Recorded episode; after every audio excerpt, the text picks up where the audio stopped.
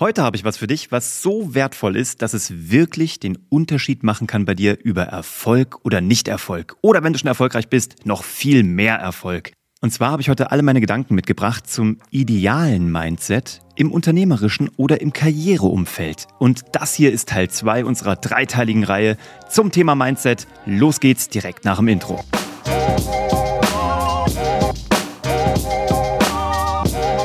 Willkommen zurück bei Hashtag Happylist, der Podcast, der nicht nur dein Mindset optimieren möchte, nein, der Podcast, der sich darum kümmert, dass du alle deine Ziele auf deiner Glücksliste erreichst, beruflich oder privat. Ich bin Uwe von Grafenstein. Ich freue mich sehr, dass du wieder eingeschaltet hast zu dieser neuen Episode, Teil 2, wie gesagt, unserer dreiteiligen Reihe zum Thema Mindset. Wenn du die letzte Episode noch nicht gehört hast, da habe ich nämlich erklärt, was ist überhaupt dieses Mindset, dann äh, hör da gerne noch mal rein. Das war super interessant, um mal zu gucken, was gibt's da überhaupt? Hast du ein Fixed Mindset oder ein Growth Mindset?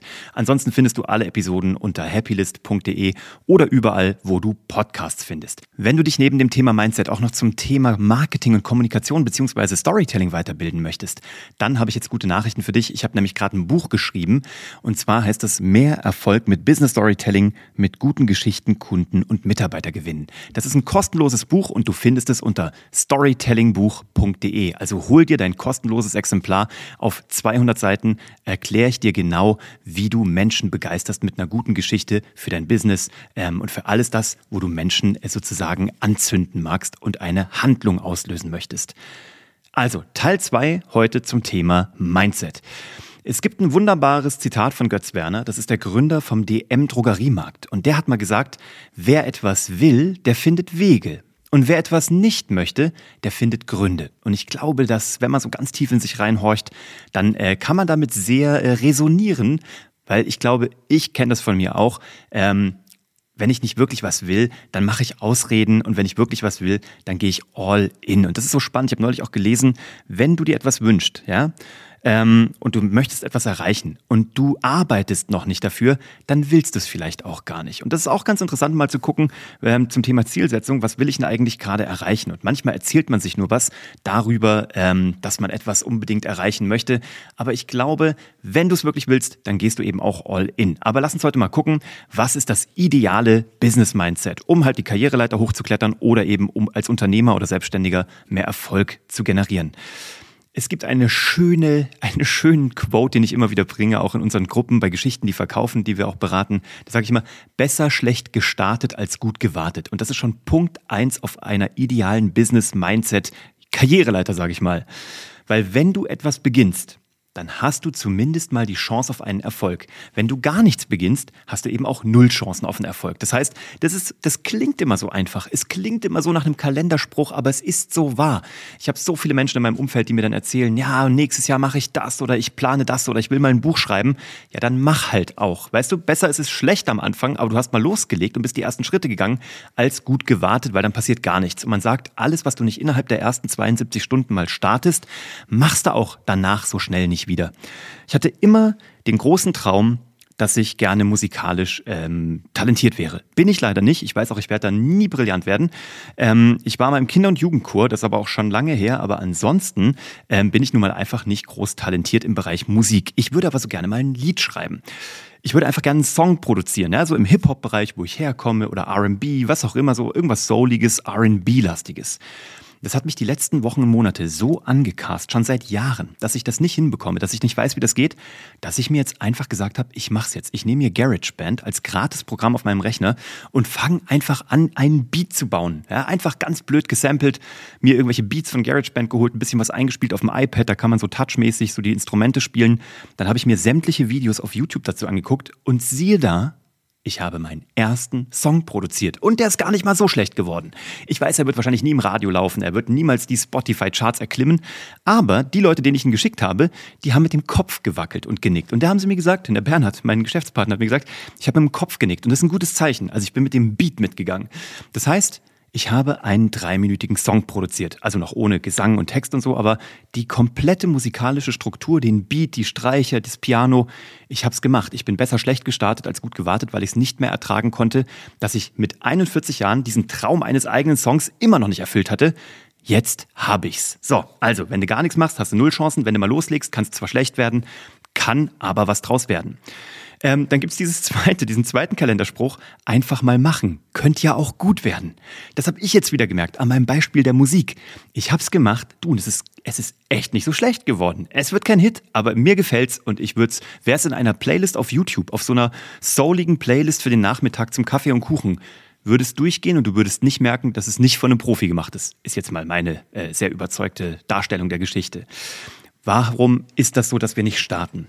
Ganz einfach, weil wir Angst vor Ablehnung haben. Wir haben Angst davor, dass andere sagen könnten, dass es nicht gut geworden ist. Oder dass wir selber sagen, dass es nicht gut geworden ist. Und das ist schon, worauf du alles zurückführen kannst. Entweder willst du es gar nicht wirklich, wenn du nicht loslegst, oder du hast große Angst davor, dass andere Menschen das bewerten. Und da gibt's diesen ganz einfachen Trick zu zum Thema Mindset, damit du ins Loslegen kommst. Ist doch egal, was andere denken.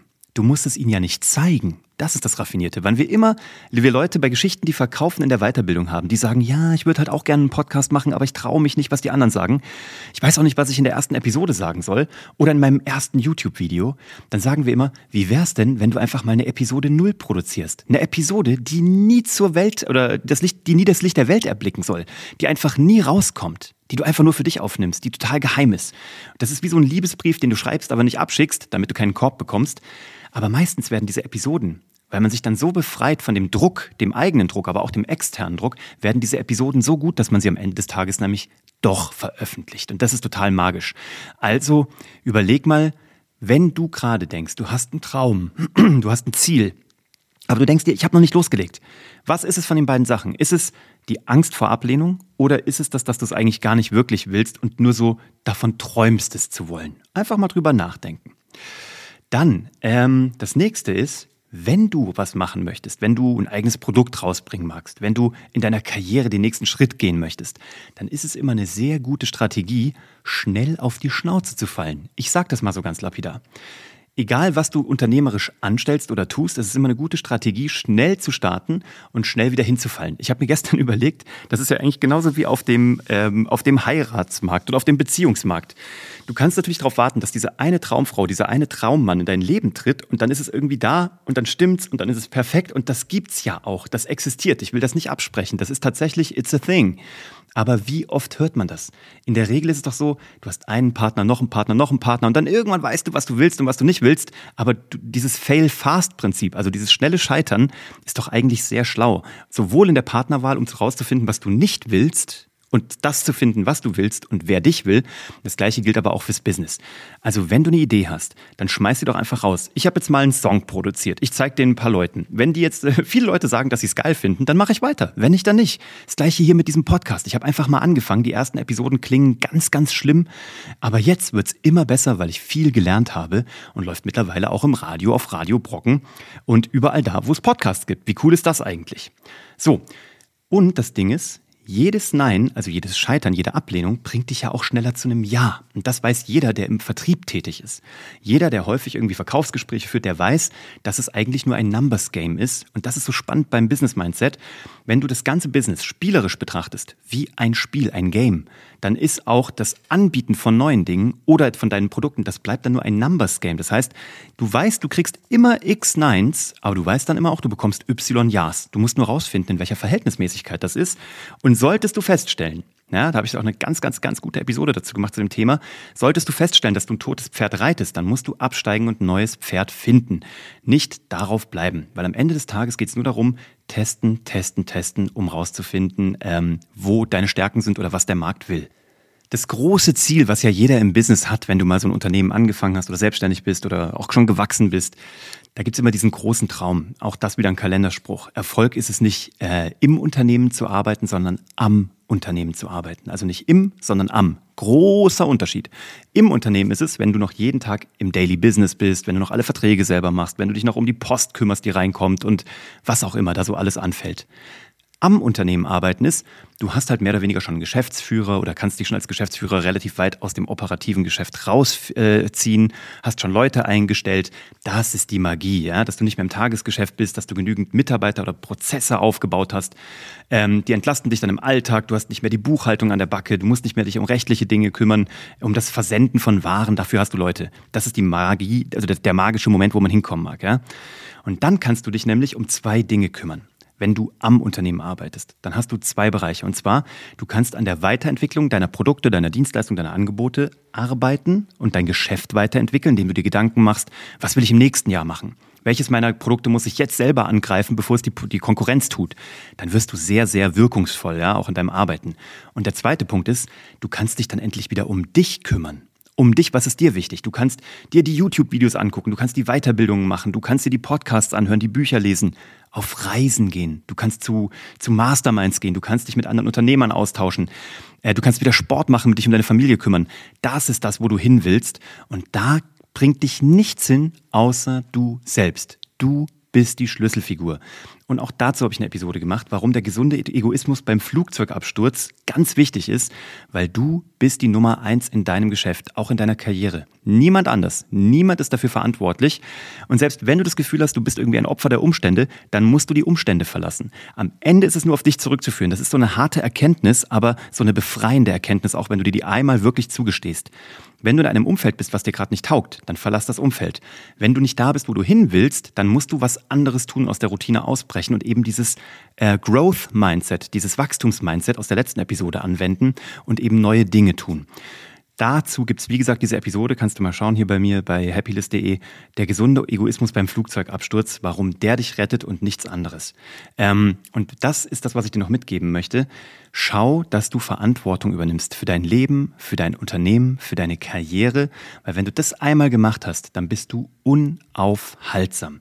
Und das ist das, was du willst, weil dann kann dir niemand mehr reinreden, dann bist du im äh, Fahrersitz und kannst wirklich tatsächlich selber entscheiden, wo du hingehst. So, in der nächsten Episode, da machen wir den dritten Teil von Mindset, nämlich wie bekommst du einen ganz klaren Fokus? Weil dein Fokus ist entscheidend darüber, ähm, wie deine Ergebnisse sind. Das habe ich in der ersten Episode zum Thema Mindset schon angedeutet.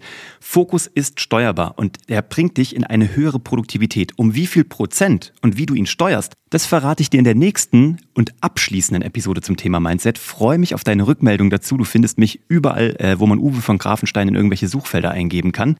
Und wie gesagt, wenn du wissen willst, wie Business Storytelling für deine Karriere noch besser funktioniert, dann geh auf storytellingbuch.de und hol dir da mein kostenloses Buch. Ich freue mich auf die nächste Episode mit dir. Bis zum nächsten Mal und komm gut in die neue Woche.